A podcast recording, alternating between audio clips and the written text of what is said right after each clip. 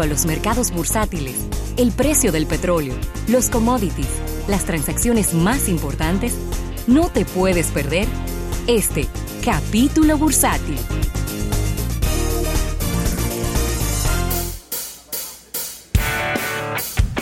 Bien, vamos a agradecer a nuestros amigos del Banco Popular. Banco Popular a tu lado siempre. Claro que sí, Rafael. Y mira, la productividad en los Estados Unidos aumentó en un 2.3% en el segundo trimestre de este año. Esto es un dato que nos envía el Departamento de Trabajo de, de, los Estados Unidos, que acaba de decir en este jueves que la productividad total, es decir, la cantidad de cosas, de artículos por hora trabajada, Ah, alcanzó eh, a la estacionalidad ajustada anual, a la tasa de anual de estacionalidad ajustada, un 2.3% de aumento en el periodo abril-junio, después de haber aumentado 3.5% de enero a marzo. Eh, a veces cuando uno lee un indicador o una noticia económica en inglés, eh, en, en español significa otra cosa. Okay. Eh, por ejemplo, desde que tú me hablas a mí de productividad, inmediatamente yo lo que pienso es cuánto dinero promedio produce un empleado por hora promedio de trabajo. ¿no? No es productividad laboral, ¿no? No, Ok. Eh, eh, pero de lo que estamos hablando es de production output, Exacto. que es de producción de cantidad de cosas, producción material de las empresas. Exactamente. Eh, es de esperar, porque estamos en el, y vuelvo y digo, eh, dice temporalidad, no, seasonally. Estacio- Eh, es ajustado a la estacionalidad Ok. de, de- Lo que eso fecha. significa es que en este año se empiezan a producir, en este, en este mes, en esta época, se empiezan a producir todas, todas las cosas que se van a vender en diciembre. Claro. Entonces, lo que la noticia quiere decir es que en comparación con el año pasado, la cantidad de cosas producidas, material producidas por las empresas estadounidenses, ha crecido en un 2%. Tres. Por ciento. Pero aquí está el otro dato. La productividad de manufactura. Que cayó un 2.2% en el segundo trimestre del año, lo que es el peor desempeño. Productividad de manufactura. Desde, Eso, el, desde el 4% de caída que hubo en el tercer trimestre del 2017. eso es otra cosa. Claro, La productividad de la manufactura es qué tanto se produce en una empresa claro. en comparación con el año pasado. En pocas palabras, Donald Trump fracasó en ese capítulo. ¿Cómo? Claro, porque ese fue uno de sus principales puntos de campaña. Sí. De que él iba a traer de regreso las fábricas para los Estados Unidos, Sí, sí. de que iba a aumentar el consumo interno, de que iba todas estas cosas que tres años después lamentablemente no ha podido lograr. ¿Por qué?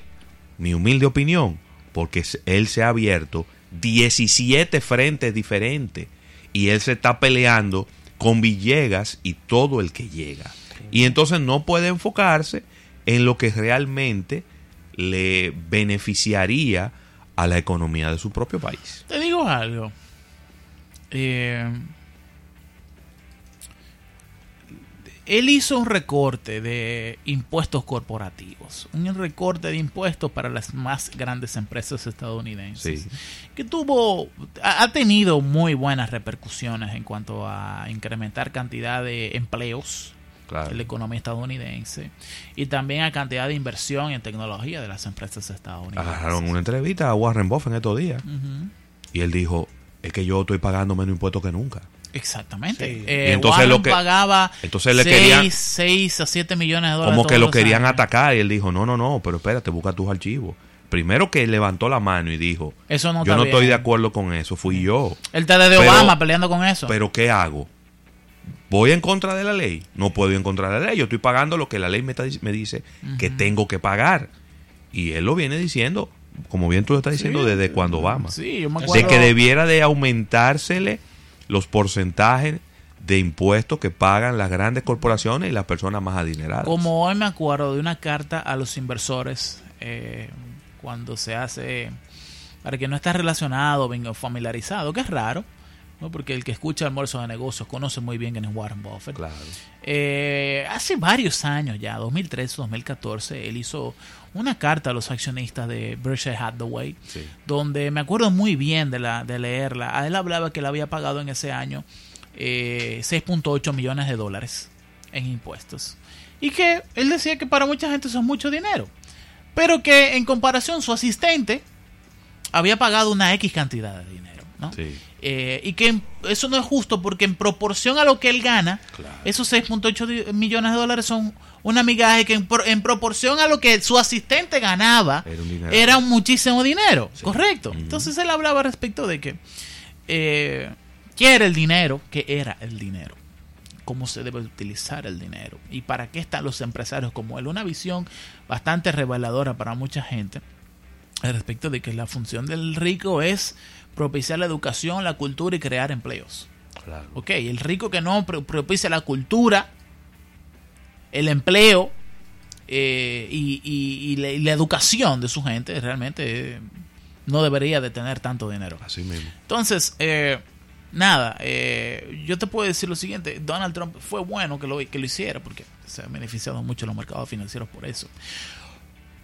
Pero el gran problema para mí es la guerra comercial estadounidense. Ay. Pero lo que te digo que, es que se ha abierto mucho frente. Eh, esa, esa guerra comercial, Dios mío, estamos reescribiendo de nuevo los libros de economía internacional. Sí. Sobre, yo no me imaginaba que habían tantas formas de evadir aranceles en el mundo. Para que lo O sea, hay gente literalmente haciendo ingeniería económica, financiera, para evadir un impuesto. Eh, por ejemplo, el otro día agarraron un, un, un buque petrolero que iba camino a Irán. Eh, lo agarraron en Gibraltar. Sabe que los británicos controlan el puerto de Gibraltar. Eh, eso está en el norte de África, justamente al sur de España. Incluso los británicos tienen una disputa con España de quién es que debería de controlar eso ahí. Sí. Pero whatever, los hacen los británicos. Eh, de todas las formas que encuentra Irán para evadir las sanciones económicas estadounidenses de petróleo. Agarran una empresa, eh, se buscan un, un, un ruso. Y el ruso es socio de una empresa de navíos china. Y esa empresa de navíos china agarra y compra Hmm. un, un navío hindú. Y ese navío hindú lo mandan al West Texas International, o sea, a Texas, al Golfo de México, lo cargan de combustible. Y lo mandan en Gibraltar. Y en Gibraltar le cambian el destino original. Fresco. Eh, óyeme, una, una, una operación sumamente inteligente. Y, y incluso al que le gusta este tipo de cosas, eh, fascinante de entender, de, de comprender cómo se hacen esto. Que estando en el mar, el barco en aguas internacionales cambian el dominio de propiedad de la empresa y le cambian la ruta también. Y eso se puede hacer. Para que lo sepas. Entonces, al final, es sumamente difícil tú realmente aplicar un arancel a una empresa determinada que vuelve de, de algún sitio. Y hay economistas que están hablando de slowbalization,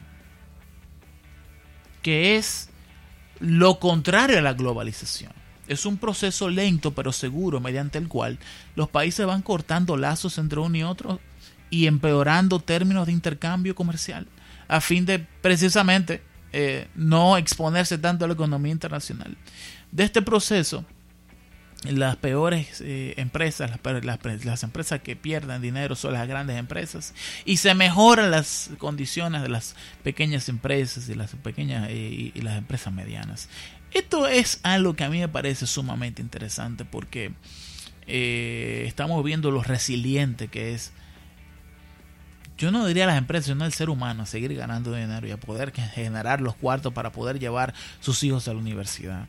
Eh, yo creo que la gente es muy inteligente en cuanto a ese tipo de cosas. Y por último, oye, este, este hombre tiene, se mete en todo, en espectáculo, en sociedad, Es lo que te en- digo, en que- show business. Que, que él no está tranquilo dos minutos. Y, y entonces gobierna por Twitter también. Sí, suelta, suelta algo, papá. Suelta Twitter, aunque es una semana, y tú vas a ver que otra cosa será. Se puede caer muerto también. Toda esa energía contenida. Él está joven. Yo como- No, yo digo por toda esa rabia contenida. Pudiera ser complicado. Mira, muy malas noticias para Ford, que está llamando a recall más de medio millón de vehículos. De nuevo. ¿Qué tiene malo ahora?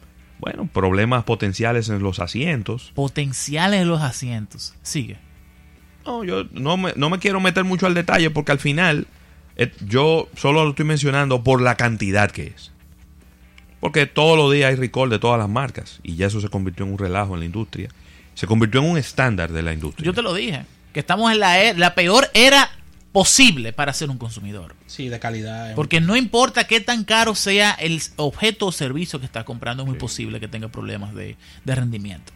Pero de todas maneras, lo menciono porque de repente creo que aquí hay muchos vehículos Ford Yeah. y creo que vendría, sería muy, muy importante eh, que esos recall pues también se le dé cabida aquí en la, en la República Dominicana. Mira, el asiento eh, cumple una función de seguridad pasiva Claro. sumamente importante dentro de los vehículos, porque cuando una persona tiene un accidente, obviamente que la función del frente es ¿no? desplegar la bolsa de aire, por ejemplo, también se diseñan tipos de formas en el tablero para disipar de mejor forma la energía, pero luego de que el cuerpo humano rebota de la bolsa de aire, quien debe de apararte es el asiento. Claro. Eh, el asiento tiene, es una de las cosas más difíciles de hacer porque el cuerpo promedio de un ser humano tiene una serie de formas y hay una serie de formas fundamentales que tú no puedes cambiar al asiento. Entonces, si el asiento tiene una malfunción, por ejemplo, el, el mecanismo del espaldar, que es quien te quien controla la altura del, del espaldar, del Sí, soporte sí. lumbar, Que eh, controle el ángulo con el tiene que, ser flexible para que se pueda mover. Pero que si no se presiona esa palanca, tiene que ser absolutamente inmovible. Claro, Ok. muy rígido.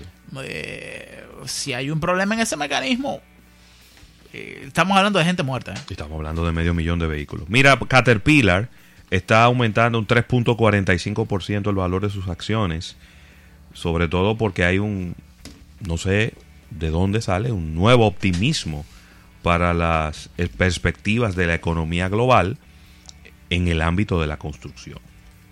No sé quién fue que salió con esas perspectivas. Mientras tanto, los índices bursátiles están positivos en el día de hoy. 392 puntos el Dow Jones creciendo, un aumento bastante fuerte después de que había tenido varios días cayendo. Ahora tiene varios días aumentando. El Dow Jones está en 26.747. El Standard Poor's 500 también aumentando un 1.26% y ahora se coloca en 2.974. Y el Nasdaq un 1.56 y está en 8.101. Y después de que duramos tres semanas cayendo los índices bursátiles, en dos días se enderezaron.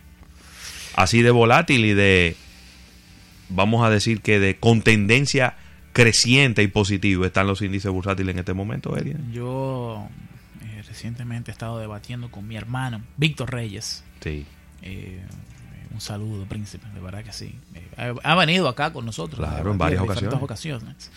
Eh, sobre precisamente el Volatility, volatility Index, el VIX, y de lo que representa el VIX y la volatilidad para los mercados financieros. Y definitivamente estamos viendo un, un aumento de la volatilidad, cambio de precios de un día a otro en los mercados financieros y lo, lo que eso significa.